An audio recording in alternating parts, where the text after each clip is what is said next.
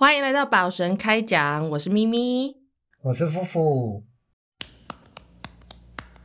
各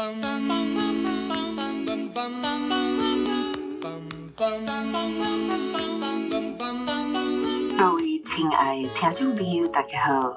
你今麦收听的是《宝神开讲》这个节目，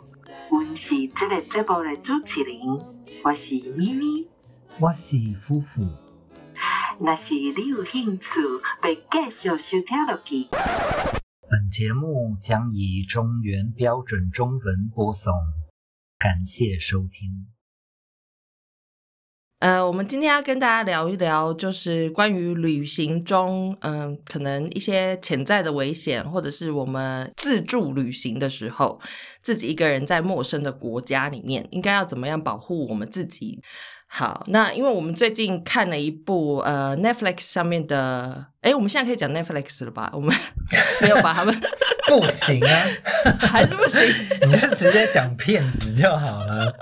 OK，反正就是他们，因为这是他们的原创纪录片，必须要提一下啦。不管啊、就是他们的就好他找不到就算了。总之，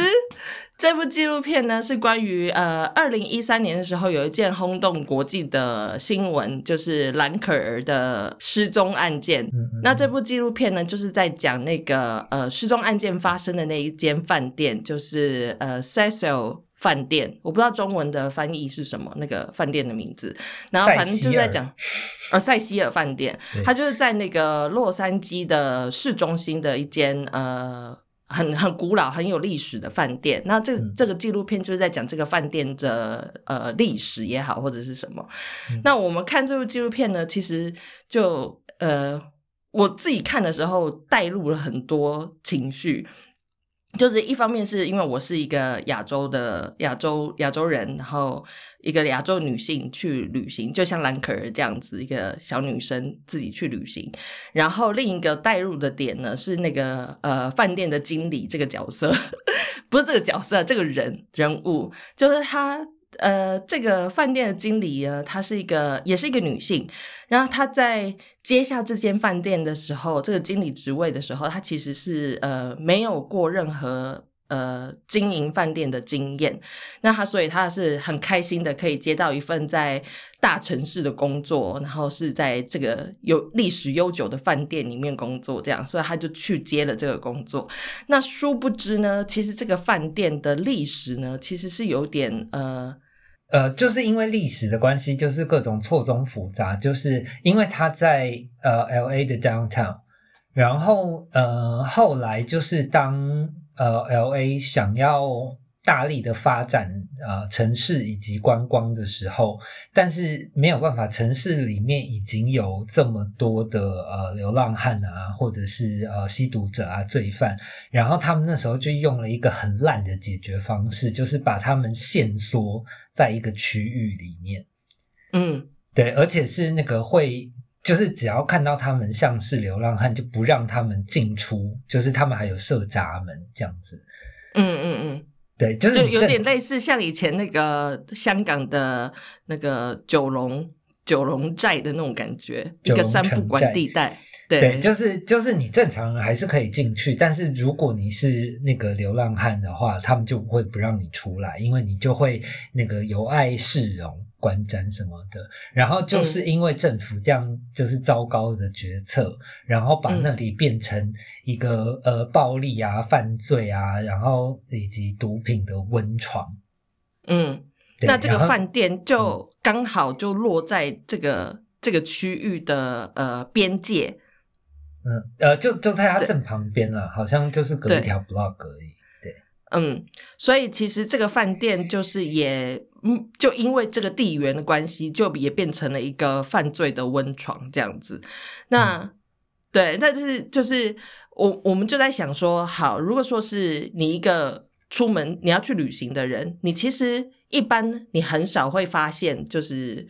呃，你要去旅行的地点的当地的。比如说像安全状况啊、犯罪率这些东西，其实你很少会去，即使你做再多资料，你其实也很难去查，就是这些东西到底是什么状况。嗯那你如果人没有到现场的话，你可能根本就没有办法知道到到底是会有什么状况。像这个塞塞西尔饭店，它其实就是。呃，它在网络上的样子看起来就是一般的青年旅社或者是呃高级饭店这样，所以你其实，在订房的时候，你根本就也不会知道有什么问题。然后呢，呃，就是你怎么说，你人到了现场之后，你看到那个状况，就是也是很摩登的设备那些，所以你其实很难去意识到你可能会有什么危险。嗯，那。对，虽然说好，因为呃，兰可儿事件的呃，我们先说一下他这个结论好了，他其实就是他不是被被谋杀或者是什么，他其实是一个意外的事件。但是呃，我觉得如果说他是，我觉得他可以说是幸运也好，或者是什么，就是你你有可能就是。在那个地方，你有可能会是被呃谋杀的，或者是有可能是被侵犯的。这样，那我们想要来跟大家讨论一下，就是我们旅行的时候可能会遇到的事情。就是旅行并不一定都是这么欢乐的，有的时候你可能就是会遇到一些莫名其妙的突发状况。那你要怎么呃保护自己，或者是你要怎么预防这些状况的发生？嗯嗯，对，那。呃，我先说说我自己的经验好了，就是我曾经在那个呃自己一个人旅行的时候，然后我就呃为了便宜，所以我就呃我在阿姆斯特丹的红灯区里面，就是呃误闯了红灯区，然后就在那个红灯区里面订了青年旅馆。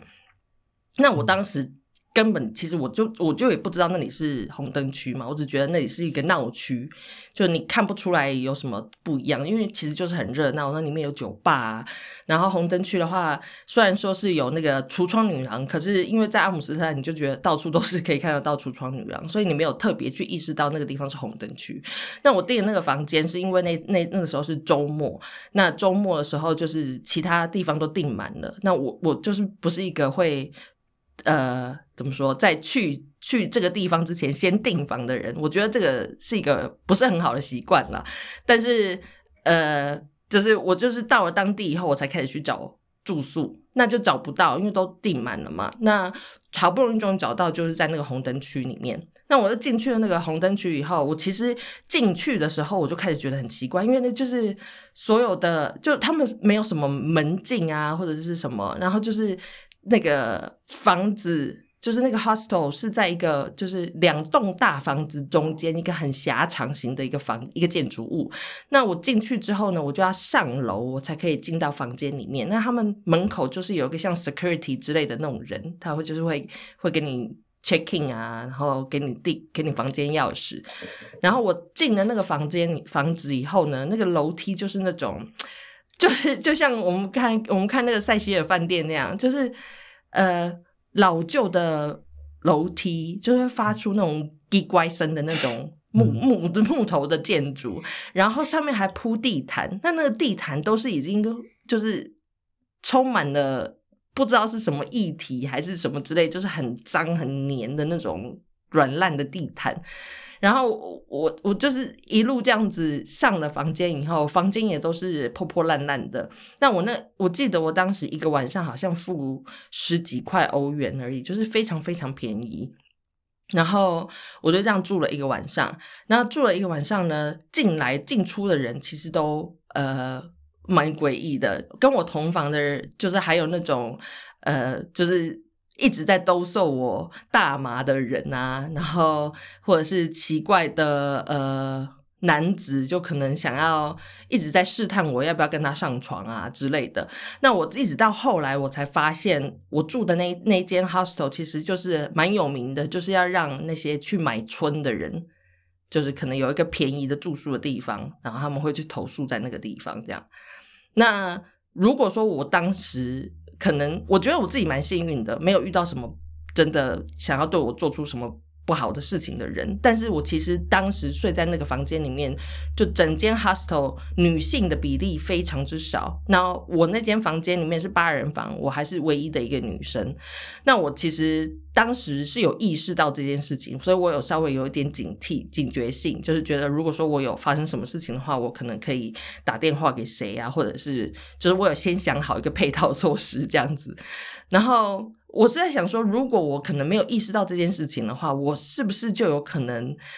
呃遭遇不测，或者是就是我我没有办法想象，如果说我没有没有这个警觉心的话，我可能会发生什么事情啊？嗯，我去约旦的时候，然后对，就是几乎被强暴。嗯约旦是穆斯林国家，然后呃，他们的其实男女在呃婚前都必须要禁欲这样子。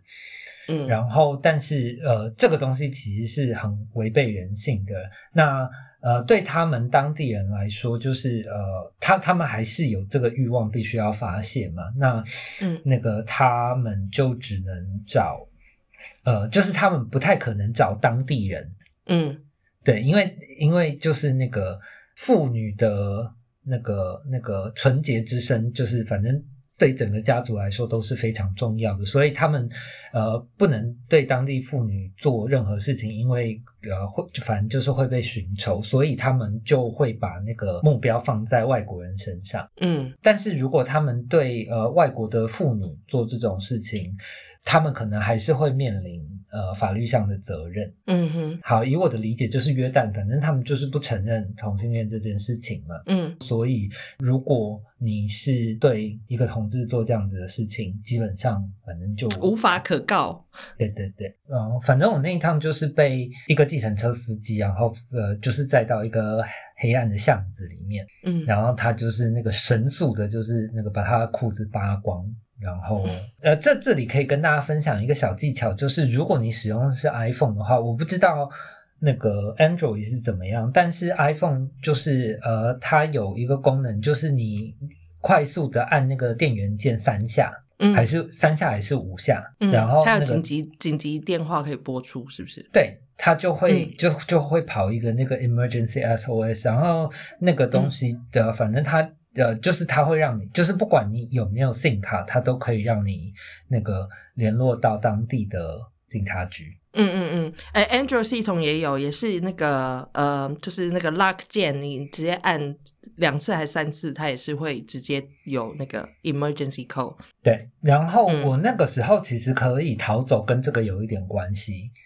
对，就是我我已经在那个车上跟他就是呃打一阵了，但是因为他把我呃他把那个那个车门锁起来，嗯哼然后我就是跟他讲说我已经拨了这个，你最好开门。嗯哼但是我我离开车子以后，其实我们还是那个僵持了一阵子。呃，我那个时候下车之后，我就是要用我的手机拍他的车牌，嗯。因为我的行李在他的后车厢里嘛，然后他就是不把我的那个行李还，反正他那个时候还想要试。嗯。然后他就不不想要把我的行李箱还我，我就开始那个拍他的脸，然后要拍那个车牌号码，然后他就开始紧张了。嗯。但是他的那个紧张也有一点更小更凶气，然后他是做事要打我，嗯。我我忘记我就是从街边又拿了什么砖头，就是那个，但但是我不是要打他，我就是就是要威胁，就是我会弄烂他的车子这样。嗯他他是有计谋的，我觉得他一定很熟悉那个地方，因为那个地方反正是一个暗巷，然后在一个小斜坡上，嗯，然后所以呢，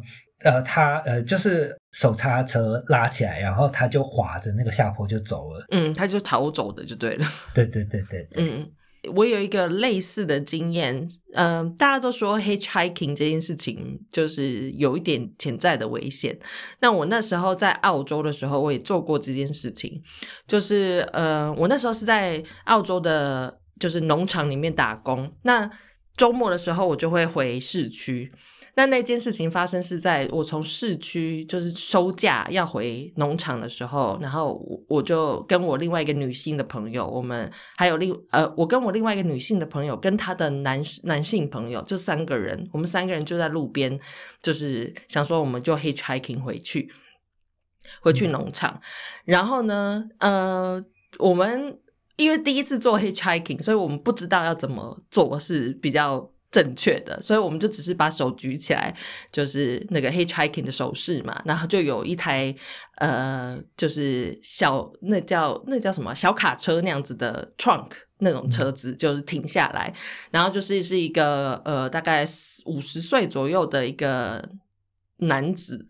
然后他就停下来，然后他就看着我们，就很开心，就说：“呃，你们要去哪里？”这样，然后我就跟他说了我们要去的那个呃 farm 的名字，那个农场的名字。然后他就说：“OK OK，我我可以我可以载你们，我顺路。”这样，他就说叫我们上车，然后就我们三个人，我我就坐在。因为它它是那种卡车，它只有前座可以坐嘛，后面就是放货物的，所以就是前座呃，通常可能是一个司机跟两个位置这样。那因为我们有三个人，所以我其实坐在就是离他离司机，我是坐在最靠近司机的位置，就是我离排挡杆非常近。然后旁边在坐我的女性朋友跟她的男性朋友，她男性朋友坐在最外面。那我们就这样一路开，开开开开到呃开进森林里的时候，我就一直意识到那个司机他用他的手，因为他的手放在排挡杆上面，但是他就一直用他的手碰触我的大腿。嗯，那我没有办法闪，所以我也没有办法吭声，我就只是默默的让他一直触碰我的大腿。然后他后来更变本加厉，就是整个是你很明显就知道他是在摸你，他不是因为意外就是不小心碰到的，你就很明显的感觉到他是在摸你。那我我不敢出声，所以我就一直这样默不吭声的这样一路这样下去。但是我有跟我旁边的两个朋友使眼色，就是我觉得不太舒服这样。那后来那个司机还一直跟我们讲说，哦，在他载我们去我们要去的 farm 之前呢，他先带我们去他家。他说他想要让我看看，让我们看看他家，然后我们还真的就被他带去了他家。然后他他家，他说他家也是一个农场这样，然后他就带我们去看他家，然后就邀请我们下车去喝喝喝杯茶什么的。那他就一直在跟我介绍说，哦，他的员工有四个，四个都是女生，然后他也一直说四个都很年轻漂亮。然后我们就想说，嗯嗯，然后他就一直在 offer 我跟我另外一个女生朋友，就说你们要不要也就在这里工作就好，就是我可以付你们很足够的薪水，然后你可以住在这里。我觉得很庆幸的是，我们当初还有那个男性朋友跟我们一起。所以我们就一直跟他说：“哦，不行不行，就是我们现在是要回去报道的，我们已经在那里工作了。如果我们没有回去的话，那个呃，就是那里的农场主人会开始找我们啊，所以我们必须要回去。然后那个男性的朋友也因为他人在那边，所以我觉得那个那个老先生他也不敢多做其他的举动，所以他后来就答应要载我们回去。那我们回到我们工作的农场以后，我们就有跟我们农场的 host 讲这件事情。”然后那个农场的 host 就就形容一下那个人的长相，就说那个老先生是不是这个人？我们就说哦，是是是。然后他就说哦，他是很很出了名的，就是就是会解皮带的那种人，这样。嗯嗯嗯。对。然后我我我觉得，如果说当初那这一趟旅程我没有遇到，就是我不是跟一个男性友人同行的话，我觉得我们两个女生可能就会在那里就。没有办法做任何事情，你知道就也没有办法逃走，毕竟是在一个森林里面，我们能去哪？嗯，对啊，我我那时候碰到事情的时候，呃呃，其实其实呃，我我我刚刚讲的这么斩钉截铁，就是因为那个不是我在约旦碰到唯一的性骚扰事件，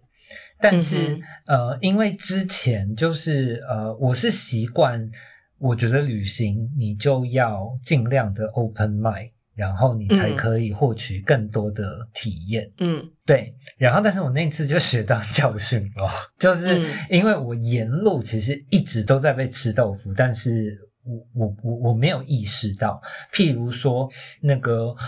我我在那个 Petra，然后逛那个艺品店的时候，然后其实店员是两个小男生。那我那个时候就是看那个阿拉伯围巾，嗯哼，然后他们就示范了很多种绑法，而且他们两个很奇怪，就是他们绑头巾的时候都是他们面对我的脸哦。然后反正靠的超级超级近，嗯哼，呃，这个也是我后来回想才想起来的，就是反正他们都是用那个下体顶着我，嗯，呃，但是我那个时候我我没有觉得什么，因为他们是两个长得很老实的，就是对我来说是小朋友，就是我没有那个本能的危机意识，嗯嗯，对，然后后来一路上越来越觉得怪，就是呃。譬如说，像我后来去死海的时候，那边会有很多艺品店，嗯，那里会有死海泥啊什么的这种。然后那个在推销的人呢，他就是呃，就是会把商品抹在我的手上，嗯，他是用两只手的大拇指就是嗯。抠着我的手心，然后 然后按摩我的整只手，然后还问我说，就是那个你待几天？就是如果你不知道怎么使用这些产品的话，你可以留个电话给我，然后我可以去你的呃饭店，然后为你示范怎么使用这些商品，帮你按摩。嗯哼，然后再下一次我就遇到了强暴事件，所以就是我必须要指控他们，就是完全就是因为是禁欲，然后就是恶意的。对啊，所以就是说，像这样子的事情，你看我们遇到这些事情，其实都是。嗯，因为我们本来就秉持着一个要 open mind 的态度去去旅行，我觉得所有去旅行的人其实都是这样，就是尝试新事物嘛。所以你遇到新事物的时候，其实你一开始是不会去拒绝的。但是像这些事情，就是我们有没有办法呃比较有警戒心，或者是要怎么样去避免类似的事情可能会发生？呃，比如说像。夫妇，我们刚才在在开录之前，我们有在聊，就是比如说我们怎么订房间好了，订房像塞西尔饭店这种事情，就是如果我们不知道当地的状况的话，我们到底要怎么预防？我们可能会订到类似像这样子的饭店，或者是呃旅行的地点。那夫妇是说他会去看，就是比如说呃网络上的 review 之类的，就是评论之类的，是不是？嗯嗯嗯，旅行的时候，大部分尤其是 backpacker 们，当然是想要尽量呃减低呃降低预算嘛。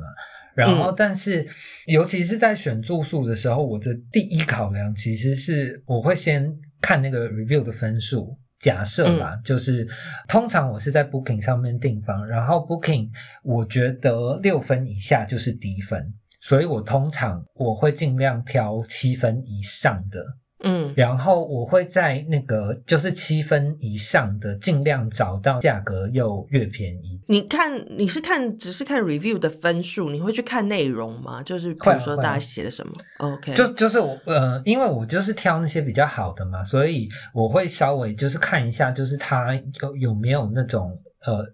一两分的差评，然后我会大概看一下那些差评，就是差评的内容。对对对，就是因为嗯。差评就会很容易讲到说，呃，这是一个很乱的区域，或者是那个这一家的那个服务很差，或者是它很脏，嗯，，对，就是比较需要注意的，大概就是这些方向咯。就是只要嗯有人提，然后你你就大概会有一个心理准备。我其实也是这样子，我会去看评价的内容，然后去决定。因为有的时候，比如说有些人会说啊，这这个地方就是可能呃。很廉价，就是里面可能什么东西都没有，没有电视，没有什么什么。可是这对我来说，其实就不是一个负评，就可能对很多人说，他们去就是需要有豪华设备什么的。那有些人的评价就会给差评，他们的评价就是说，哦，这个房间设备很差啊什么的。那这种我就觉得我可以接受，那我就可以。我就可以去选择这间房间，但是我觉得，呃，对，你看评价的时候，你除了好评之外，你还要去看一下所有的负评，你就是看一下那些抱怨的内容，你就可以大概了解这这个呃这个住宿的地方或者是这个地点的呃客观的一个印象是什么，这样子。而且我觉得还要看一下，就是那个那那一间物业，就是那个 hotel 或者是 hostel，他怎么回复那个差评的？嗯哼，就是呃，有有一些他就是很喜欢跟客人吵架，然后或者是 就是那个羞辱客人，就是你看得出来他没有要解决问题的意思，嗯，对。然后这种就是呃，我我也不会考虑。对你就可以知道会有潜在可能会发生的事情，就是会跟可能会跟那 host 吵架，或者是没有，就是那个东西，你就可以看得出来，他们是不是呃，他们有没有那个那个 helpful 的传统嘛？嗯，那另外一件事情就是关于当地的文化这种东西的话，我觉得，嗯，这个要怎么做功课去了解呢？像你在去约旦之前，你也不知道他们的文化是这样子，所以你就没有一个心理准备嘛。是的，所以呃，我我我这个我我要忏悔一下，就是我以前其实不到瞧不起，嗯就是那个看那个 Lonely Planet 的人。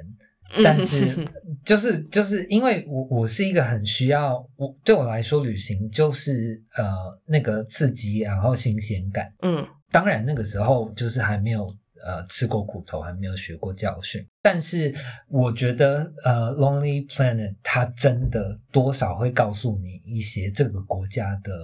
文化背景跟需要注意的事项。嗯所以我觉得你今天可以不用呃靠 Lonely Planet 去准备你的旅程，不用这么巨细靡遗。但是你你去那个地方之前，我觉得你可以翻阅一下，就是大概了解一下它的人民构成、种族，然后呃呃宗教信仰，然后那个文化背景，就是这些东西，嗯其实 Lonely Planet 都会都会提到。嗯，或者是其实台湾也有那个网站，就是背包客栈这样子的论坛的网站，其实上面大家也都会分享。那我觉得重点是在去之在去一个地方之前，你如果先做好这些呃文化背景之类的相关的功课的话，我觉得你对当地也会是一个尊重，就是你可能去到那个地方，你也比较不会冒犯到呃当地的文化。就是一方面你可以让自己更快的融入进去，然后一方面也可以有一些心理准备，你可能会遇到什么事情。嗯嗯嗯，嗯，所以其实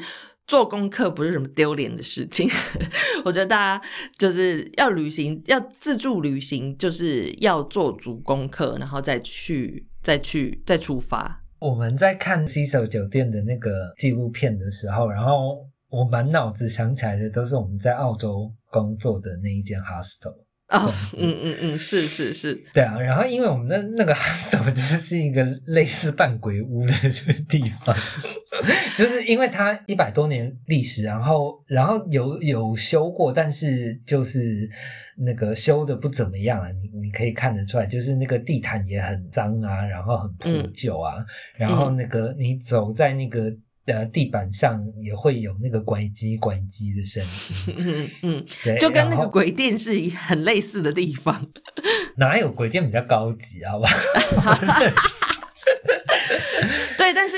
那个我们工作的那间旅馆，在澳洲的那间旅馆，它也是有很多房间是锁着的，就是你永远不知道那里面是什么东西的那种。对对对，我们那时候都会就是就是很喜欢自找麻烦，就觉得那里一定有什么，然后就想要偷看。嗯哼，就就像我说的，我觉得我觉得看看 review 这个东西其实还还算准啦，因为你会觉得有问题的地方，一定也有其他人就是有意见。然后嗯那个、那那如果你有看呃那个商家他怎么回复的话，你至少会知道他们呃的的的呃的处理状况。所以我我真的在我自己找住宿的时候没有碰到这种情形哦。然后但是。那个呃，工作的话，就是以前在澳洲那间旅馆，就是嗯、呃，它就真的是一个蛮糟糕的环境。因为因为它很老旧，所以它其实对还有床虫的问题，就是因为它是一它是木头跟地毯的那种地板，所以就是有各种奇怪的问题。然后我觉得其实那间 hostel 跟那个 s a s i o 饭店确实是蛮像，因为很便宜，嗯然后又在那种就是交通非常方便的地方，所以其实蛮多人会走进来问房间的。而且住满了就是各式各样奇怪的房客。对，那因为那个经理在那边工作了很久，所以他其实很知道那一切就是附近会发生的事情嘛。那我们那个柜台，那间那间旅馆的柜台，就是像一个监狱之类的一个牢笼。那那个经理他常常告诫我们说，如果说发生什么意外事故，或者是有什么突发状况的话，你就什么都不要想，就是躲进去那个柜台，然后把自己锁在里面。就是就是你处理那种乱七八糟的事就处理不完，就譬如说那个我刚刚会提到这件事情，就是呃，我觉得在澳洲其实是一个相对安全的地方，但是、呃，有去过澳洲、有住过澳洲呃 backpacker 的人都知道，就是那个 bed bugs 床虫在那边是非常严重的问题。嗯，然后，尤其我们自己就是又又在那种很可怕的 hostel 工作过，所以我后来在找住宿的时候，就是我嗯都会确保那个地方是没有地毯的，没有地毯跟没有木头，木头其实也是至少是那个、那个住宿的楼层是没有地毯的。然后最好嗯他们会有那种 policy 是，就是那个你不可以带自己的睡袋入住。嗯，对啊，所以像这种干净的问题的话，如果说对干净有很严重，就是很洁癖的人的话，你自己在找旅馆的时候，你可能就要多去注意这个这个部分。对啊，就是有时候我觉得爬文可能不太有用啊，就是呃，如果你真的可以，就是那个最好是找到当地人问一问咯，或者是你你到那个环境就是聊聊天，然后你你觉得那里不对劲，你就赶快离开。嗯，这其实是如果说你在澳洲打工度假的话，那你就可以先去观察一下，你要可能要去前往的地方，你就先去看一下，那就是多看几间 hostel，再决定你要去住哪一间。花多一点钱住在一个就是让自己比较心安，然后出门不会被人家吹口哨的地方。就是有时候也不要跟自己过不去，就是赔钱就赔钱，人身安全还是比较重要。嗯，这倒是真的，真的不要觉得啊，我都定了，我都怎么样了，所以我就住下来。我觉得真的不要，有时候你的潜意识里面已经告诉你这个是一个危险的地方，你就 follow 你的潜意识吧，就离开，就是不要去省那一点小钱，然后遭遇更更大的不幸或者是什么这样。因为安不安全这种事情，我只能说我们都还蛮幸运的，就是其实没有嗯真的怎么样。因为你一旦遇到什么事情，其实就不可能像我们在这边就是还在录 podcast 这个跟大家讲对啊，对啊，对啊，真的，我觉得我们真的是幸运，因为我其实现在回想起来，很多经验其实都是在那个边缘。如果说我们没有这样，就是意识到，然后开始警戒，然后逃走或者什么，我们可能真的会遭遇不测。但是，对，所以我是觉得，一方面就是提醒大家，就是要有警戒心，但是也也也不希望大家因此而就是呃绑手绑脚的，然后就不愿意不愿意去放开心胸去接纳新事物啦。所以就是、嗯嗯嗯就是功课真的要做很好，做很齐全，你再去，毕竟是一个未知的国家，你没有没有经验的话，你是很容易。行行行差踏错，嗯 行差踏错是中文吗？嗯，可以啦，大家听得懂。嗯哼，就是我我觉得可以补充的地方，就是那个，我觉得这个也是某种程度的那个 open mind，就是在我去巴黎之前，嗯。那个我我巴黎的朋友就跟我说，你在路上，就是你不管看到有人多可怜，就是你都不要不要给他钱，对，然后你嗯不要跟他说话，就是你什么都不要做。嗯一开始就是我就不能理解啊，我就觉得就是我以前认识的你就不是这样子的人，就是有一点不开心啦。嗯哼，但是后来我真的碰到算是诈骗集团的人，就是他们会在你的嗯手上绑幸运绳嘛，然后我就眼睁睁看着我旁边的那种就是 很 naive 的那个华人 backpacker，然后就是很开心的跟人家握手，然后就被绑上了那个幸运绳，然后后来就开始僵持这样，然后我就我就明白了，就是那个我我朋友的苦口婆心。嗯对，然后嗯所以我的意思是，呃，听信当地人，或者是呃，有不管是是不是当地人，他他警告了你什么东西，我觉得把那件事情稍微放在心里，然后你去微调。我所谓的 open mind，就是你也不要把你朋友讲的东西，就是不当一回事，这样子。嗯哼嗯哼，就是要稍微有点警惕啊，就是在那种尤其是观光区，就有很多这种不孝的商人，就是会想办法要赚你的钱，不管在什么的国家，我在。就是在欧欧美这种先进的国家，也会有很多这种事情。就像刚刚夫妇说的，你要更 open mind 一点，就是你不要觉得哦，我现在去的是欧美国家很先进，所以一定不会遇到这些狗屁倒灶的事情。就是嗯，不管去哪里都还是有，所以你要有该有的戒心，还是要有。就是说到底，我觉得还是要对于当地的那个文化背景有一定程度的了解啦。对啊，嗯就譬如说那个呃，去巴去巴黎的时候，我记得我第一次去巴黎就带了很多漂亮的衣服去，然后但是我朋友就是那个不让我穿，而且不让到就是还跟我吵架，我就想说到底关你屁事？所以我来巴黎我就是要打扮，对啊，然后但是我后来才知道，反正他就是担心我嘛，因为你在巴黎就真的。就是不管是被偷被被抢，就是如果你很显眼，你就真的很容易成为标的物。嗯嗯嗯，好，那今天就想要跟大家推荐两部，我觉得跟我们今天这个主题有相关的电影，然后大家可以去看看。一部就是那个《Into the Wild》阿拉斯加之死，然后跟另外一部电影是《Hostel》恐怖旅社。在二零零五年的这部电影《恐怖旅社》，然后《阿拉斯加狮子》是二零零七年的电影，大家都可以去找来看一下。那夫妇也有电影要推荐，嗯，一部就是呃叫《Wolf Creek》，然后中文翻《鬼哭狼嚎》。嗯然后它就是在澳洲，它是呃真实发生的事件改编的，它不是真实的故事，但是是真实事件改编的。然后那、呃就是虽然我我觉得澳洲很安全，但是就是还是希望大家看一看，就是那个如果你还是会觉得这部片可怕的话，那呃就就就表示其实真的还是有必要小心一点这样子。不然不然就不要出去啊！反正现在就是 COVID nineteen 你也出不去，所以就放弃那打消那个念头。这样，然后还有我们一开始聊到那个纪录片对对对，它它叫犯罪现场，然后它它那一季叫做塞西尔酒店失踪事件，呃。这部也很有趣，就是它其实从很多面向讨论了，呃，这间酒店跟那一次失踪事件，